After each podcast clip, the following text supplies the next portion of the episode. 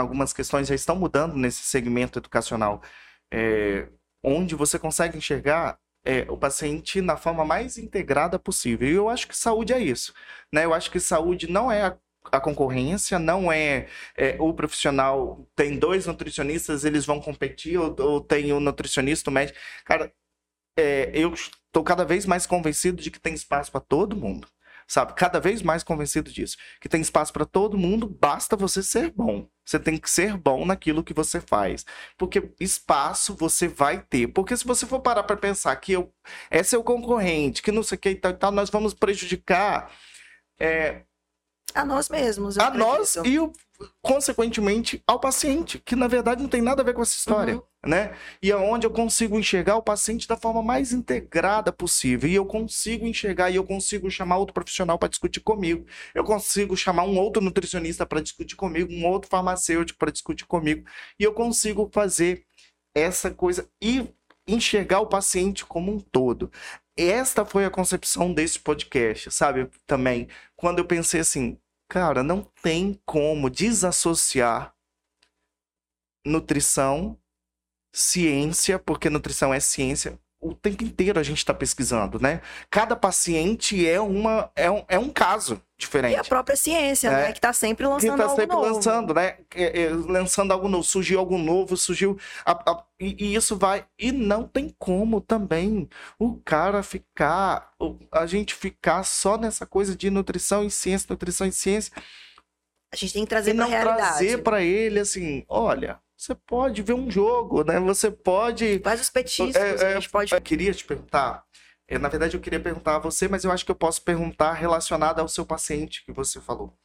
É, você falou que você recebe pacientes no seu, é, no seu consultório que trabalham viajando o tempo inteiro e tal. E eu ia fazer essa pergunta a você, na verdade. Primeiro a pessoa da Gabriela e depois como que a nutricionista Gabriela ela lida com esta situação de. É...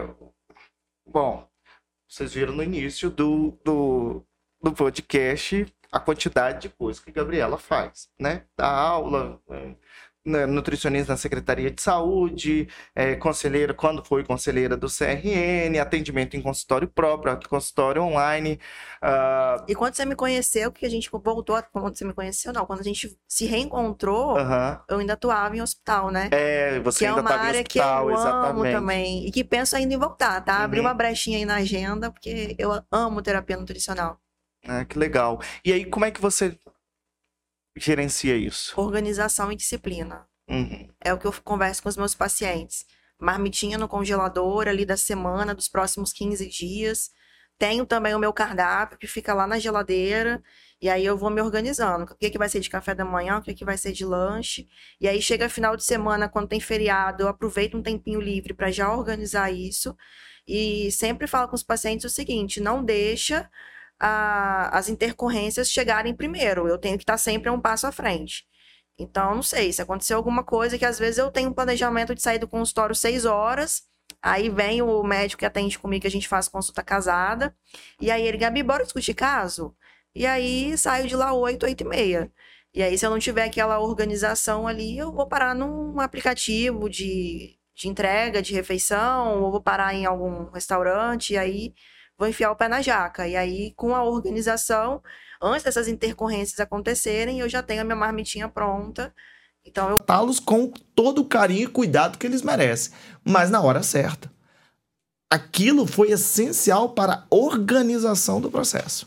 Sabe? Porque e alguém com esta esta visão ela é extremamente importante para que é só para contribuir com o que você está falando em relação assim não tem problema porque ali com certeza não tinham profissionais inexperientes uhum. ninguém nunca tinha vivido uma tragédia daquela né mas alguém com uma certa experiência e gerenciando o processo exatamente né e Elber, e assim, só para reforçar, essa pessoa não foi por sorte que deu certo. Uhum. Não foi porque ela tem um, ela era uma líder nata, não, é porque ela foi capacitada para isso. isso. Porque quando você vai buscar ciência, existe vários trabalhos, vários cursos, várias literaturas que ensinam e capacitam a gente como gerenciar um incidente de múltiplas vítimas. Então, você puxa lá no, no, em qualquer buscador de, de artigo, de ciência, você vai achar vários protocolos de triagem, vários protocolos né, de atendimento de múltiplas vítimas, como você faz a organização operacional. Então, por isso que é importante a gente utilizar as ferramentas que a gente tem na capacitação. Então, por exemplo, você pega em qualquer SAMU hoje no Brasil, que faz parte do Sistema Único é, de Saúde, existe treinamentos constantes de incidentes de múltiplas vítimas. Por quê? É o que eu sempre falo. Não aconteceu hoje, mas pode acontecer amanhã. Hoje, hoje, né? Hoje são dia 6 de fevereiro, a gente está vivenciando uma catástrofe lá na, na, na, Turquia, que já passaram aí de 3 mil mortos num terremoto sem, um terremoto sem precedentes e que eles sabiam que algum dia ia acontecer, Podia porque isso acontecer. já aconteceu lá em 2017 e eles mesmo preparados morreu esse tanto de gente. Imagina se eles não estão preparados. O número de vítimas fatais ia ser muito maior. Então, no incidente da Boate Kiss, como, como houve a aplicação de técnicas, de ferramenta, de pessoas capacitadas, a tragédia não, não foi pior. pior. Poderia ter sido. E houve, inclusive, a percepção de pessoas justamente tendo aquela sensibilidade de falar, putz, tem pessoas que estão chegando bem e estão morrendo, o que, que é que está acontecendo? E aí buscou-se, fez uma, uma autópsia de um, um, dos corpos e viram que era por intoxicação por cianeto, cianeto. porque a, a, a, combustão de um dos materiais isolantes geravam isso e muitas pessoas que não necessariamente tinham lesões térmicas graves acabavam morrendo intoxicadas. Intoxicado. Então isso tudo, ó quem olha quem que desenvolveu todo esse raciocínio? A ciência. Uhum. Então, o cara que está pautado pela ciência, pelo que ele foi treinado, ele consegue mitigar, que é o que a gente chama nos incidentes de múltiplas vítimas, mitigar a tragédia. E foi o que faltou justamente numa tragédia de, de, de proporção assim mundial, que foi a pandemia e que é ainda, a falta de organização e aplicabilidade do que a gente tinha de ciência. Tudo Mas algumas questões já estão mudando nesse segmento educacional, é, onde você consegue enxergar é, o paciente na forma mais integrada possível. E eu acho que saúde é isso. Né? Eu acho que saúde não é a, a concorrência, não é, é, o profissional. Tem dois nutricionistas, eles vão competir, ou, ou tem um nutricionista, um médico. Cara, é, eu estou cada vez mais convencido de que tem espaço para todo mundo sabe? Cada vez mais convencido disso. Que tem espaço para todo mundo, basta você ser bom. Você tem que ser bom naquilo que você faz. Porque espaço você vai ter. Porque se você for parar para pensar que eu, é seu concorrente, que não sei o que e tal, e tal nós vamos prejudicar.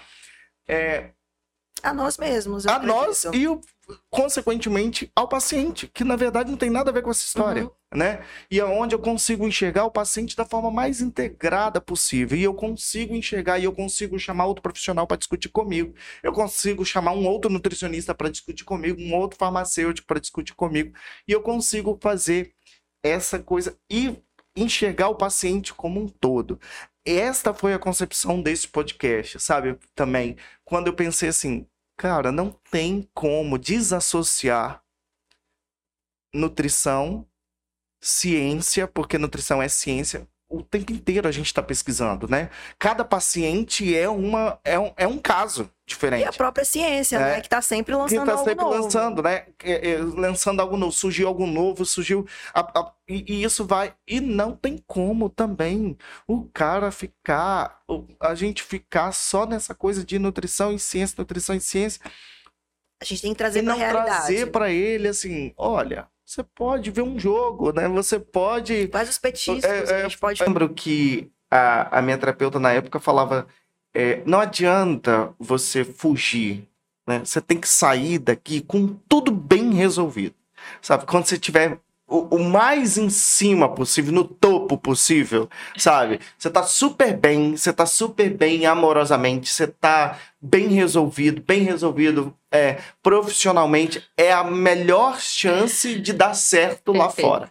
Porque, na verdade, você está feliz, você está bem resolvido, e eu acho que, na verdade, trazendo um pouco para o contexto até de quem é, fica, porque eu já estou vindo para as uhum. perguntas para quem uhum. fica é, para quem fica, né, nós que estamos aqui, eu acho que isso é um, uma, um, uma abordagem para qualquer aspecto na sua vida. Se você vai começar um relacionamento, se você não está bem, né? Se você ainda está mal resolvido com alguma coisa, não adianta você. Ou se você terminou um relacionamento e você acha que você vai embora porque é, é para não ver mais aquela pessoa, não adianta, porque aquela pessoa tá dentro é. de você, né? É, é, é muito é. mais aquilo que você cria e constrói daquela pessoa dentro de si do que efetivamente a, a existência da pessoa, né? né? Do que o que a pessoa existe mesmo. Eu tenho muito isso bem claro na minha cabeça em relação a isso. E aí, nesse sentido,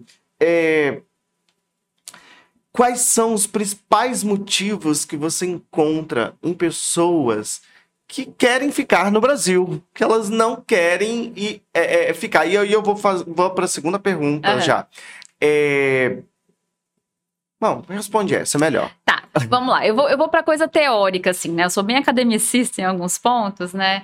E eu gosto muito de, de buscar na, na, na, teoria mesmo. Tem, tem uma teoria que eu gosto muito, que foi que eu usei muito na tese, que é a teoria da identidade social. A gente sempre diz que a identidade ela é constituída de vários campos. Então, é, não é essa coisa estanque, né? Que as pessoas, ah, meu signo é tal, e eu sou assim, não vou mudar.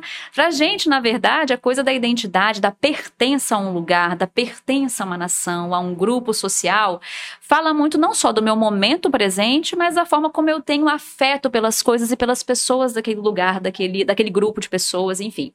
Então, eu diria que, assim, são vários os motivos, né? Não dá pra gente elencar, mas de uma forma muito generalizada, eu diria que o apego pelo lugar, pela territorialidade, tem muito a ver com isso, assim, da forma como eu desenvolvo afeto.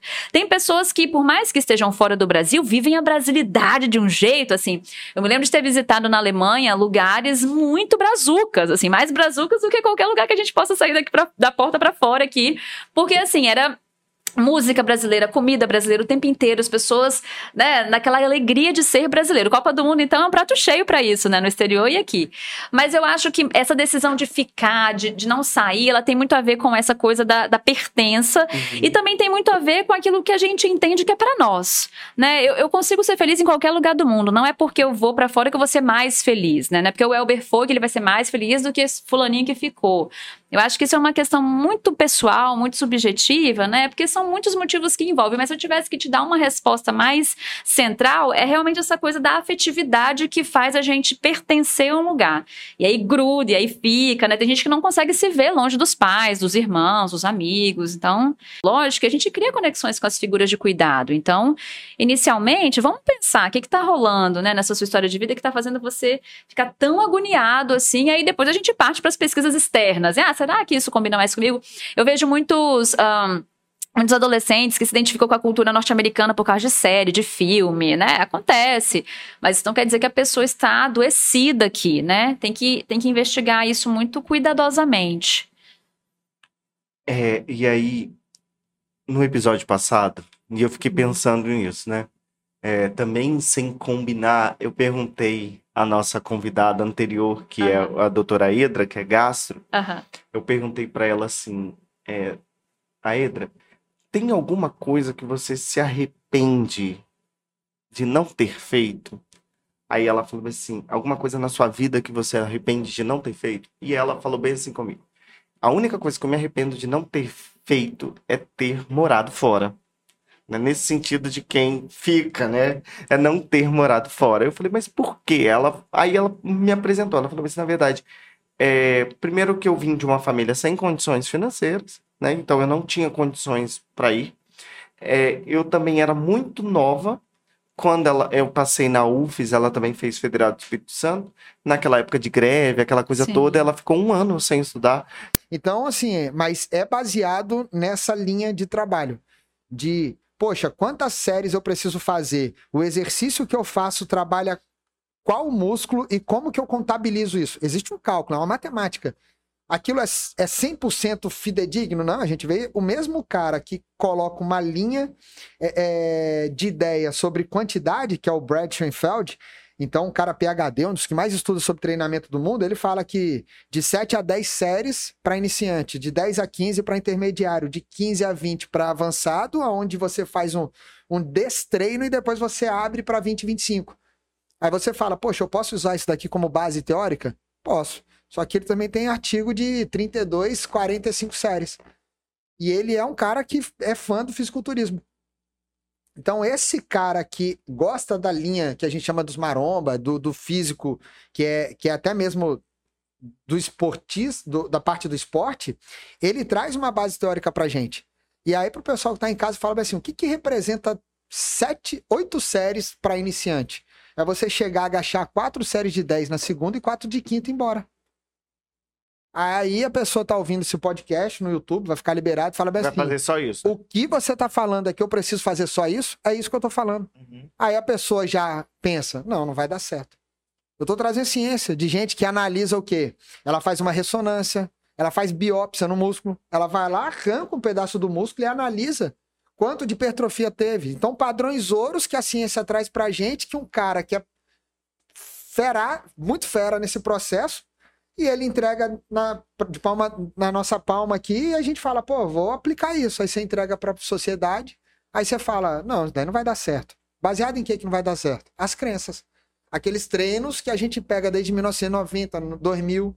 Eu entrei na academia fazendo 4 de peito e 3 de tríceps. O que que mudou hoje? Nada. Não mudou nada. Aí você fala, até quando eu vou ficar vivendo? Eu falo que é o faixa branca que se tornou faixa preta. O cara foi aprendendo a parte técnica, base teórica, deve ter algum estudo também, enfim, só que é como se o cara aprendesse o movimento técnico e ele passa de faixa quando ele mostra que o movimento técnico dele tá bom. Ou seja, existiu um estudo, alguma coisa que avançou, que é o caso dos períodos da faculdade?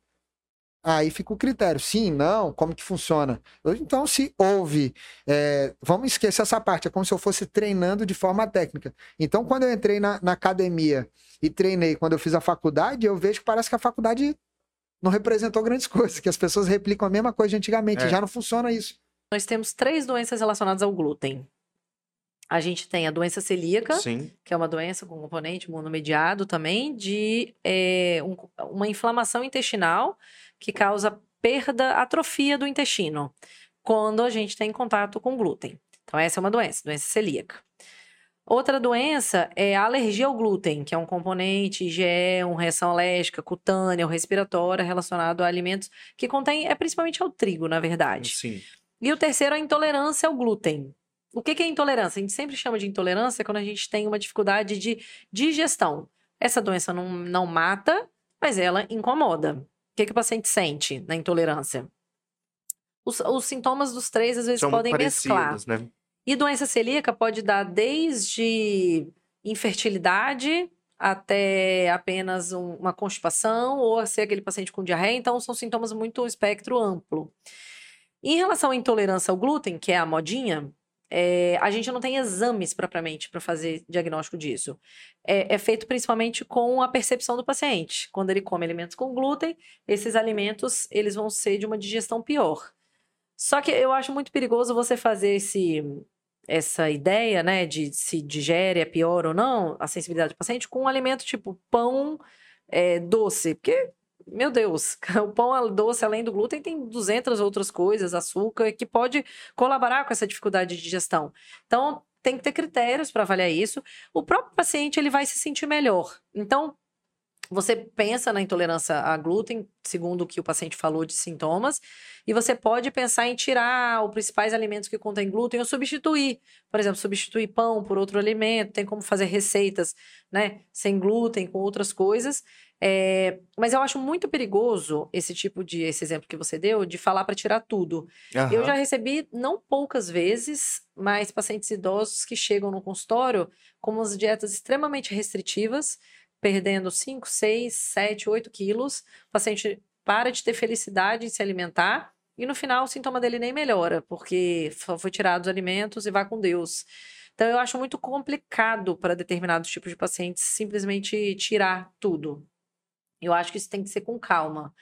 É, eu gosto muito do protocolo de dieta FODMAPs, eu acho bem interessante, porque a ideia não é você simplesmente tirar tudo, né? É um acompanhamento muito mais certinho. Você faz uma dieta restritiva por um período, aí tem protocolos que usam duas semanas, um mês, cada pessoa faz de um determinado jeito, assim, os que eu mais estou acostumada é de duas semanas, porque um mês eu acho muito, não sei o que que você acha, mas eu acho muito tempo de restrição. É, eu acho também. É, e aí o paciente vai reintroduzindo os grupos alimentares.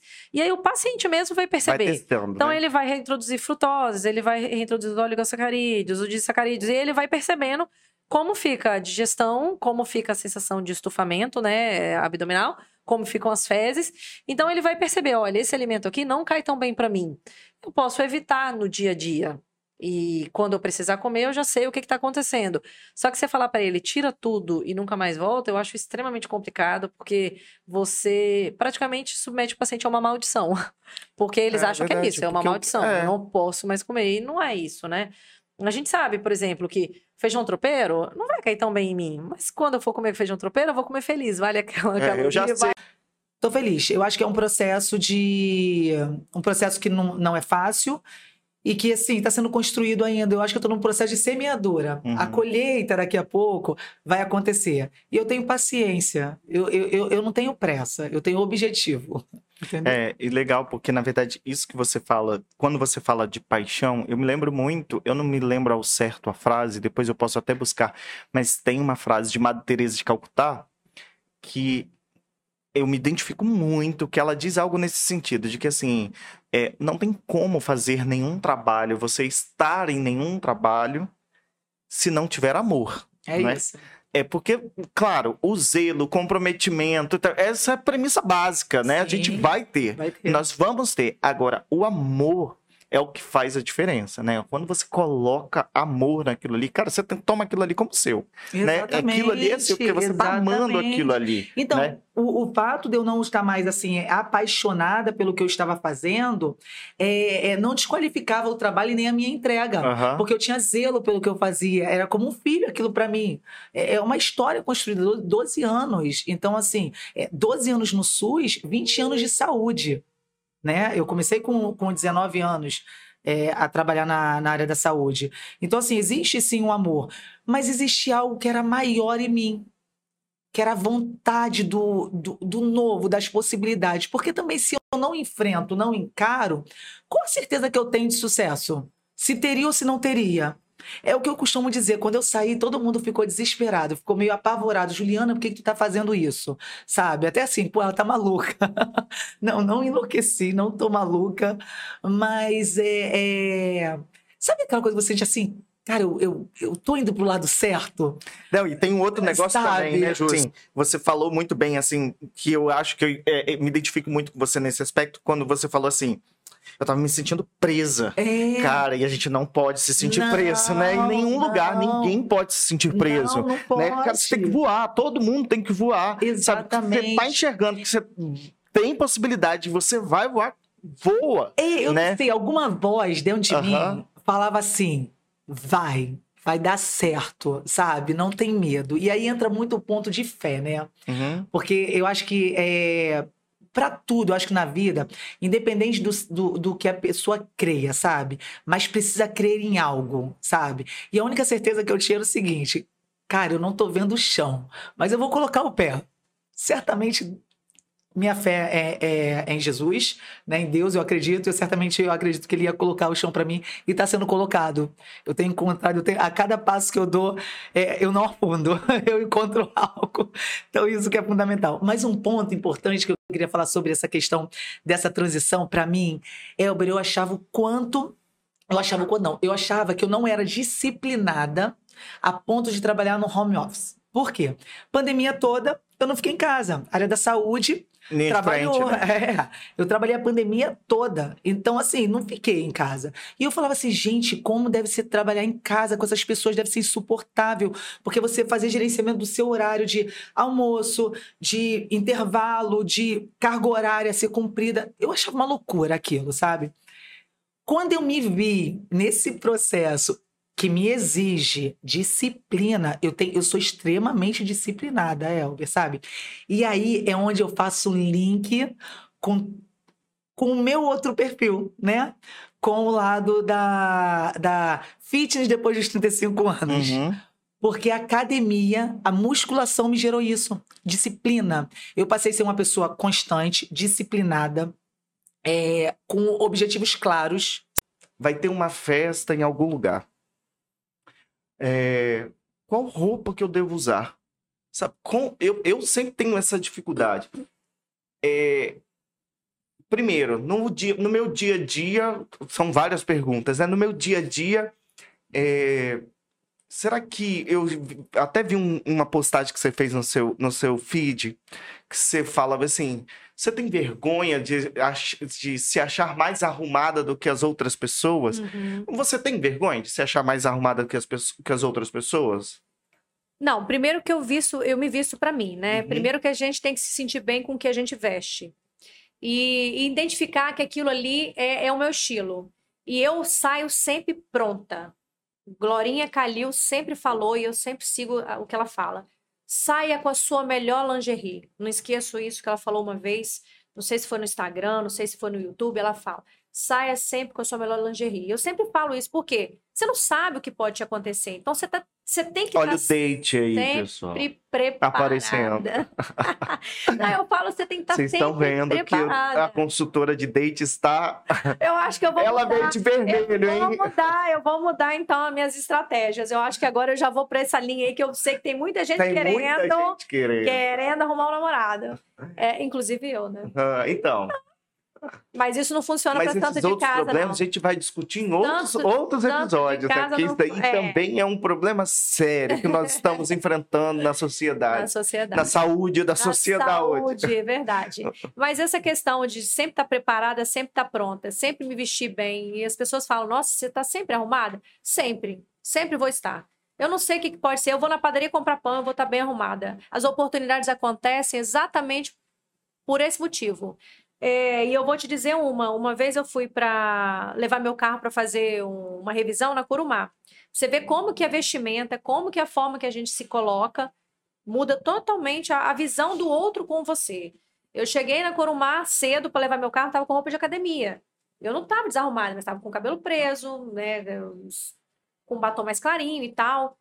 Fui buscar o carro depois, a pessoa, mesma pessoa que me atendeu, ela não me conheceu. E olha que não estava tão diferente. Eu soltei o cabelo, estava de óculos, estava com uma outra roupa, com um blazer, estava toda mais arrumada. Aí eu falei, vim buscar o carro. Aí ele falou, mas que carro, senhora? Eu falei, ô Sérgio, sou eu, Viviane.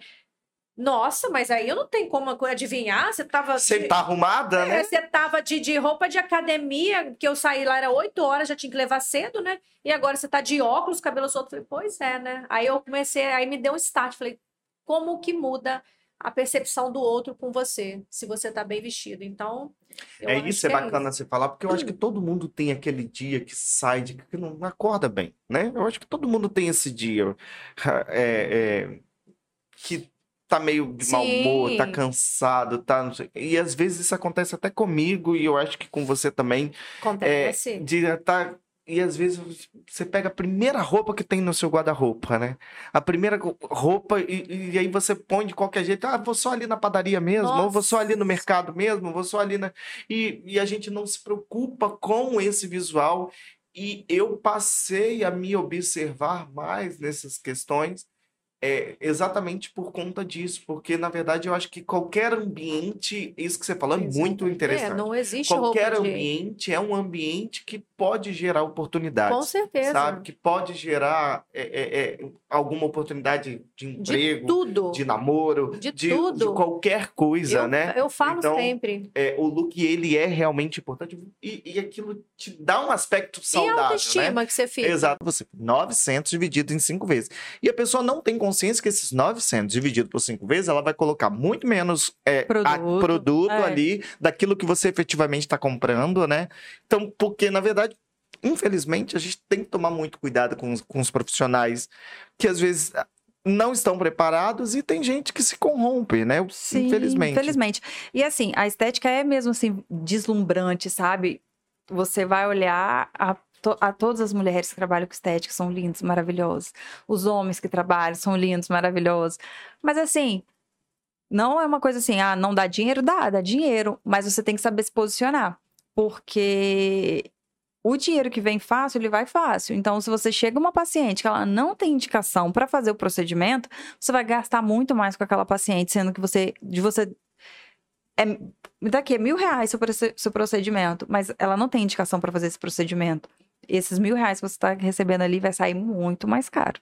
Porque se ela não tem indicação, é melhor que você não receba esse valor do que você receber e fazer um, um serviço que não vai ser o seu, o seu perfil. Igual quando eu estava perguntando do exagero, que eu falo às vezes que eu não faço procedimento.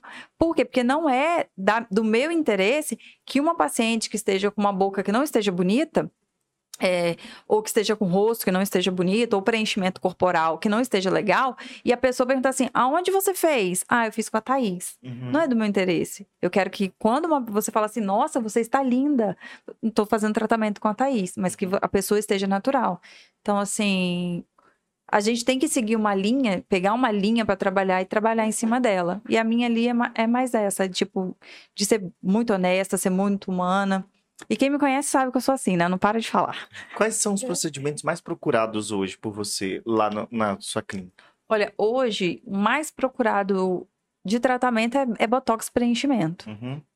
Ou trata- e tratamento de bumbum também, né? Que eu faço. Então, o povo quer ficar com a bunda brasileira aí, e aí procura bastante Todo também. mundo quer ficar com o bumbum brasileiro, Todo mundo virou. quer E é ficar com o bumbum. preenchimento que faz? É, Ou eu faço preenchimento ou bioestimulador de colágeno. Depende mais da indicação, né?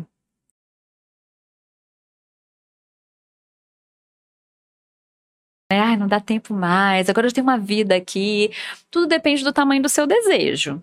Né? Às vezes as pessoas chegam pra mim e falam assim: Nossa, eu tô tão desmotivado, não consigo fazer nada, meu trabalho tá ruim, a escola tá ruim, a faculdade tá. Eu falo, gente, por que, que você tá tão automatizado nas tarefas do seu dia a dia, assim? Porque a gente faz muita coisa no dia a dia por obrigação, é fato, precisamos disso, né? Disciplina, né? organização da rotina. Mas eu percebo muita gente entrando nessa onda, assim, de nossa, eu preciso dar conta do meu trabalho, da minha família, e, e numa, numa uma automatização da própria vida descolada de uma análise de desejo, que isso é adoecedor demais, assim, né? É, a pessoa tá num trabalho que não gosta, fazendo conexões que não, não quer, indo para lugares que não deseja. Então, se você quer ir para fora do Brasil, isso tá muito latente para você, isso é uma questão há muito tempo. Vamos entender o que, que é isso, porque de verdade, para de automatizar as suas tarefas do dia a dia e vamos viver. Porque é isso que a terapia ajuda a gente a, a- a encarar e a ter coragem, muitas vezes. Porque a gente automatiza nossas tarefas, fica passando dias após, né, dia após dia naquilo ali, quando vê, passou 10 anos, 15 anos, aí realmente eu envelheci, tô sem energia. Então, assim, o que, que é prioridade para você e o que, que de fato, dentro da sua rotina, traz prazer e fala de você? Porque é isso, quanto mais você automatiza as suas tarefas, quanto mais você vive por obrigação, quanto mais você é um tarefista, quanto menos você vive. Sim. Né? Então, então é entender isso. Eu acho que tem muito a ver com essa coisa de parar de automatizar. profissionais mais qualificados. E aí eu volto naquilo que eu disse antes. Não é só o profissional de TI. Ah, eu preciso do programador, eu preciso do desenvolvedor que vai lá desenvolver o site, que vai desenvolver o aplicativo, que vai gerenciar o aplicativo, que vai administrar o site. Preciso. Mas eu preciso também do profissional de marketing que entenda de marketing digital. Claro. Eu preciso também do profissional que cuida da experiência do cliente, mas que vai pensar agora a experiência do cliente no mundo digital. Né? A gente hoje compra não só por aplicativo, mas a gente já compra por rede social. Então, Sim. como me relacionar com esse cliente de rede social? Então, eu percebo que ah, há uma perspectiva muito grande para o próximo ano de redução ainda maior do desemprego e a gente vai sentir essa redução muito mais fortemente nessas vagas, nessas oportunidades que exigem uma, uma qualificação, uma qualificação maior. Recentemente eu até falei numa, numa entrevista que eu dei para uma emissora de TV que no Espírito Santo tem um ponto também é, é, muito específico que é a questão de logística. né? Nós estamos aqui no Espírito Santo numa área em que já há, há muito tempo era muito valorizada pela logística em, função de a gente ter um porto, Porto. tem o aeroporto, Uhum. tem ferrovia, tem rodovias. E nesse aspecto né, dessas oportunidades para 2023, pensando também nessa questão da transformação digital, na compra virtual, né, nessa relação de consumo virtual, é, a- a- o mercado de logística ele também tende a ter mais oportunidades. Porque aquilo que você compra pela internet precisa chegar na sua casa Claro. né?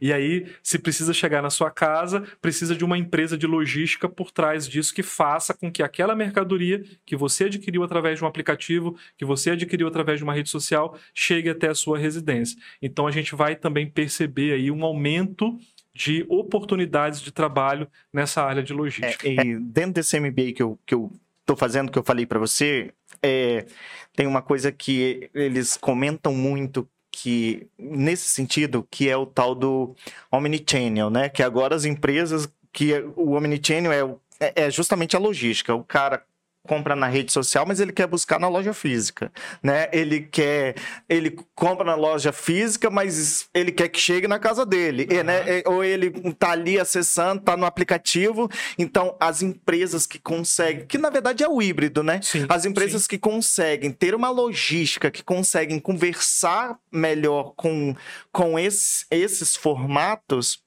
é, eu acho que tendem a, ao Sim, crescimento, sim, né? Sim. E aí é por isso que tem esses profissionais que cuidam da questão da experiência do cliente. Uhum.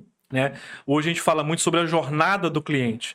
Então tem essas diferentes jornadas do cliente, es- essas diferentes experiências do cliente. Então tem aquele cliente, como você falou, que ele quer comprar no mundo virtual, mas ele quer ir buscar no físico. Tem aquele que quer é, comprar no físico, mas quer que chegue, chegue na casa dele. Então é, existem hoje né, especializações, cursos que tratam dessa questão da experiência do cliente, que formam profissionais em é, experiência do cliente e também isso especificamente para experiência do cliente no mundo digital. Então, Sim. é uma carreira hoje que tem muitas oportunidades, exatamente porque ela, ela vem suprir essa necessidade das organizações de entender essas diferenças de comportamento das pessoas. Cosme, nós falamos de marketing, do profissional de marketing, do profissional fechar desse jeito. Então, é, é, tudo compõe o bolo, né? Cada Exato. um na sua, a sua cerejinha, ela vai, ela vai, ela vai complementando A aí. conta vai fechando, né? É. É, Existe um melhor procedimento hoje que você diz assim: esse aqui é padrão ouro, esse aqui tem que, escol- tem que ser escolhido em todos os pacientes. Ou não, não existe isso. Olha, um para todos os pacientes eu acho bem difícil, porque o, a gente, inclusive hoje, com esse termo harmonização, a gente tem um espectro muito grande de, de idade. Então, eu tenho uma paciente jovem que tem um lábio muito fino e tem problema de autoestima. A gente faz só um preenchimento labial e fica lindo. Eu Uhum. tenho uma paciente de 20 e pouquinhos que tem o músculo hiperdinâmico, não tem ruga estática ainda, mas já tem aquela ruga do movimento. E ela precisa fazer uma toxina para prevenir, ela talvez seja muito branquinha e aquela pele vai craquelar. Eu tenho um paciente mais eh, de idade média, talvez um pouquinho mais idoso, que precisa fazer o tratamento de reposição de colágeno. Então, um tratamento para todos os pacientes, eu juro que eu tentei puxar aqui, mas verdadeiramente não tem. Se a gente fechar nas faixas etárias, talvez eu consiga. Entendi. Mas para todos não. Porque aí, inclusive, a gente foge daquilo que a gente iniciou a nossa fala, que é a personalização. Lógico, com então, quem certeza. é. achar o contrário está fugindo do, da harmonização personalizada. Está pensando nessa desarmonização padronizada. Não, não, é, não foi à toa que eu trouxe essa pergunta para você, porque na verdade é justamente isso para cravar o conteúdo Aham. com o que a gente começou no Uhum. início da personalização do paciente. Porque na verdade é, é, um bom profissional, ele é de qualquer segmento, não estou Uhum. falando de segmento estético, mas qualquer segmento, ele é um, um, um profissional que ele avalia o paciente em, em sua individualidade Uhum. né? Porque não adianta você chegar assim, olha, tem um protocolo que é padrão ouro, funciona todo mundo. Cara, duvida Uhum. daquilo ali. Exato. Né? Sobretudo de emagrecimento, Aham. de modificação do corpo, o bumbum empinadinho em todo mundo. Isso não vai, isso não vai funcionar. Pode funcionar, mas você está caindo na grande interrogação. Não, não- nada na estética você pode cravar. Tem a variação, eu sempre falo, variação biológica individual.